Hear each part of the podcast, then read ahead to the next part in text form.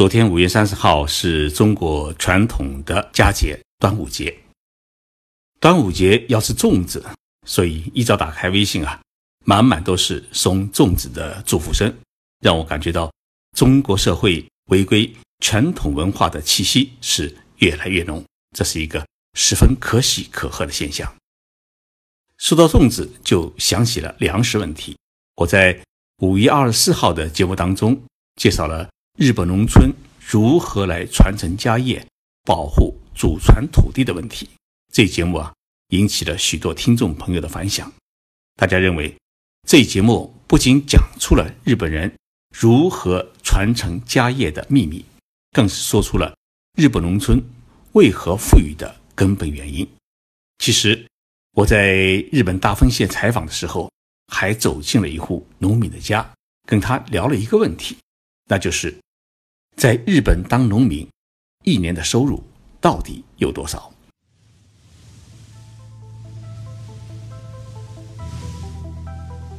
任你波涛汹涌，我自静静到来。静说日本，冷静才能说出真相。我是徐宁波，在东京。给各位讲述日本故事。我去的日本大分县九村高原，在过去是一个穷乡僻壤，因为从九州地区最繁华的都市福冈市开车到那里，现在走高速的话都要两个多小时。在过去只有山路的年代啊，从福冈市到九重高原，那至少也得走上三到四天。九重高原海拔有将近两千米。在九州地区是最高的高原。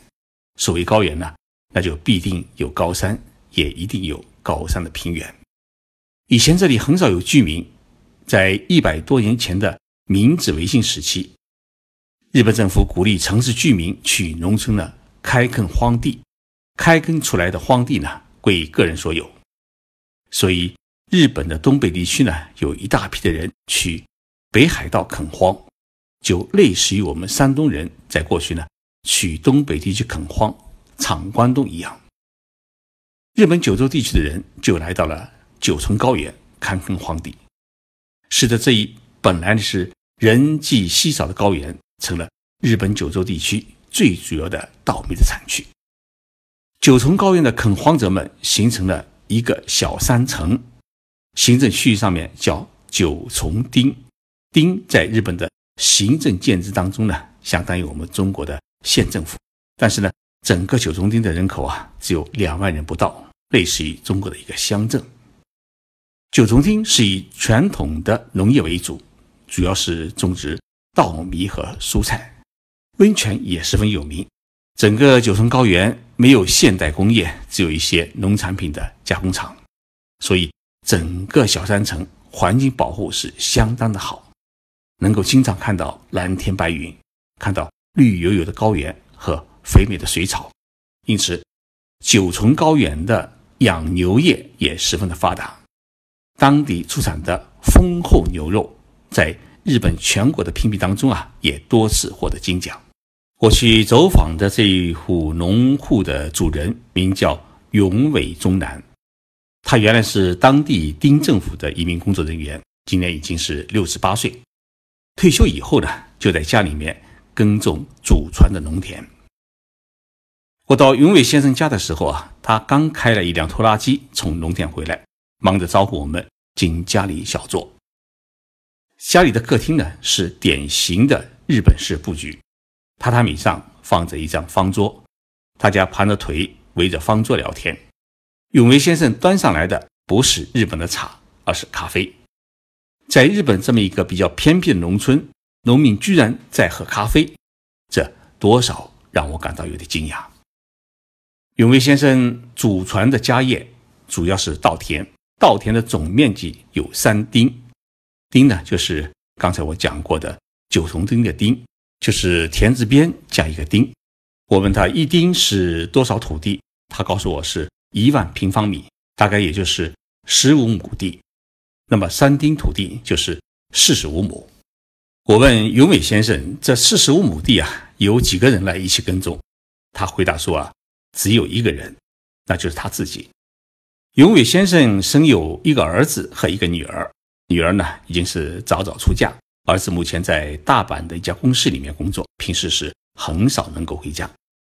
他的太太呢，在当地的一家超市里面当收银员，所以呢，从耕地到插秧到收割，这四十五亩稻田啊，都需要永维先生一个人打理。好在所有的环节都是使用农机。撒农药也是用一架小型的无人飞机，所以除了收割时呢需要临时请几个人帮忙之外，平时的稻田的管理，永伟先生觉得自己一个人是足够了。拥有四十五亩土地，算不算一个大户？永伟先生说啊，在九重高原，这属于一个小农户，土地多的家庭都有几百亩。我跟永伟先生算了一笔账，当农民一年的收入。会是多少？有位先生说啊，像他这样种稻米的话呢，亩产是七百斤左右，三丁地一年的产量一般是三万斤，年收入呢是三百八十万日元，相当于是二十四万元人民币。扣除秧苗和农机折旧的成本以及临时雇人帮忙的支出，纯利润是百分之五十，也就是说，纯收入为。一百九十万日元，也就是十二万元人民币左右。这个数字呢，从我们中国人的眼光来看，还是一个不小的数字。但是在日本呢，还不及一名刚从大学校园里面走出来的毕业生的年收入，自然是养不活一个家。所以，当地的农民除了农忙季节之外呢，大多数时间是在兼职，日语中呢叫兼业，就是。兼任其他事业，比如说在九重高原当地的温泉旅馆里面工作，在旅游设施里面做管理，或者在农产品加工厂里面打工。那么到冬天呢，九重高原还有一个很大的滑雪场，需要雇佣好多人做临时工，可以工作四个月。那么当地农民就是通过这种兼业来补贴家用。像永伟先生，他除了耕种这四十五亩地之外呢。还抽出一部分时间去丁政府帮忙处理一些工作事务，加上他每个月有十六万日元，相当于一万元人民币的养老金，那么再加上夫人一个月十几万日元的收银员的工资，夫妻两人的年收入啊，也可以达到五百万日元，相当于三十万元人民币。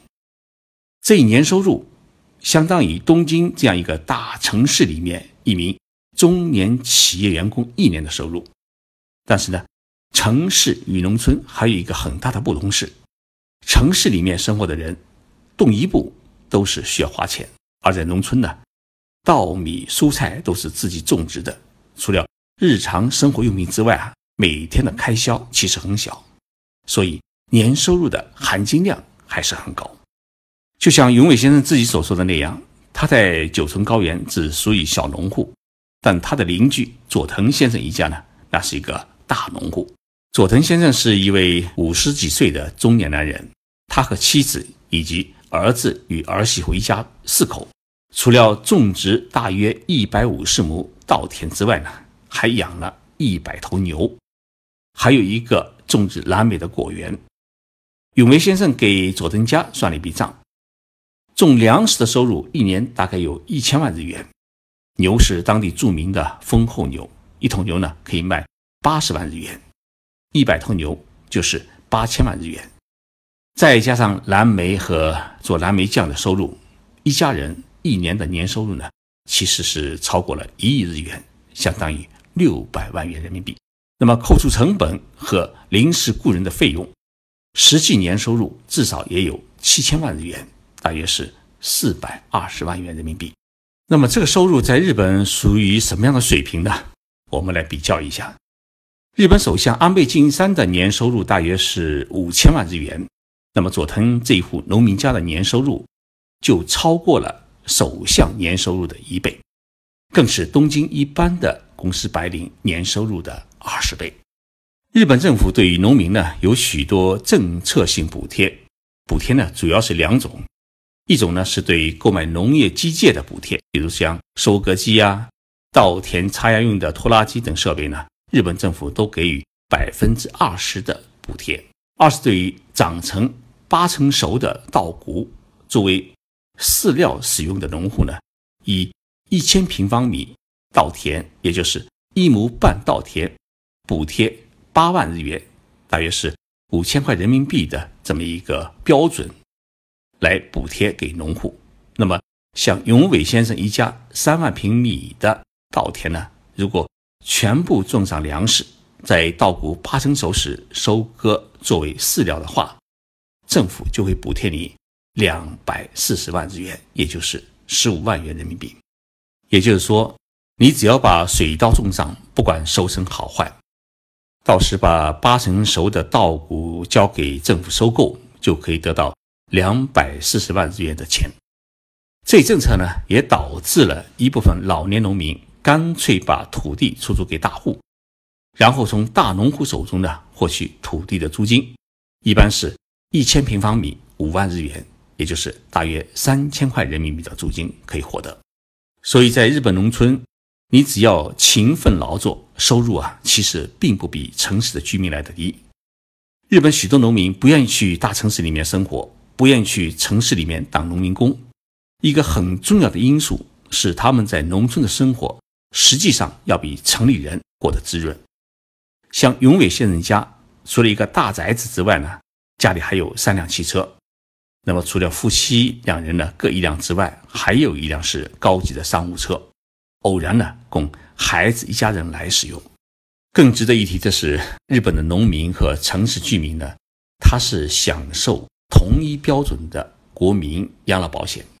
所以呢，农民退休以后啊，他的养老金跟城市居民呢是一模一样，不少一分钱。日本内阁府所做的一项各地生活水准调查报告显示，日本人均收入最高的地区不是在东京，也不是在大阪，而是在岛根县。其实呢，是在富山县。岛根县和富山县这两个县呢，都是以农业和水产捕捞业而著名。也就是说，农民。和渔民很多，这些农民和渔民的收入呢，就大大超过了大城市公司白领们的收入。所以我们在日本农村呢，是常常可以看到一栋栋漂亮的别墅楼，还有整洁的道路，家家户户都有车。这也就意味着，日本农村与城市之间的差别已经是很小。这种城乡差别的缩小，也鼓励了一大批城市里面的大学毕业生。毕业以后呢，离开学校，走进了农村，去承包土地当农民，去过一种自由自在的生活，满足自己对于田园生活的一种向往。日本农民年收入到底有多少？这个问题啊，其实也一直困扰着我好久，我一直呢找不到一个理想的答案。那么这次通过永伟先生的介绍啊，终于搞明白了日本农民实际收入的真相。这几天因为忙于出差，没有时间呢来准备这一期的节目。今天一早起来以后，准备了一点。刚才在飞机上面呢，又好好修改了稿子。下飞机已经是夜里九点多钟，立即赶到宾馆，把节目呢录制完毕，奉献给大家。因为与大家有约，每星期三呢一定会有节目播出，所以呢再忙也要赶在深夜十二点之前呢把节目制作完毕。已经拖延了大家的时间。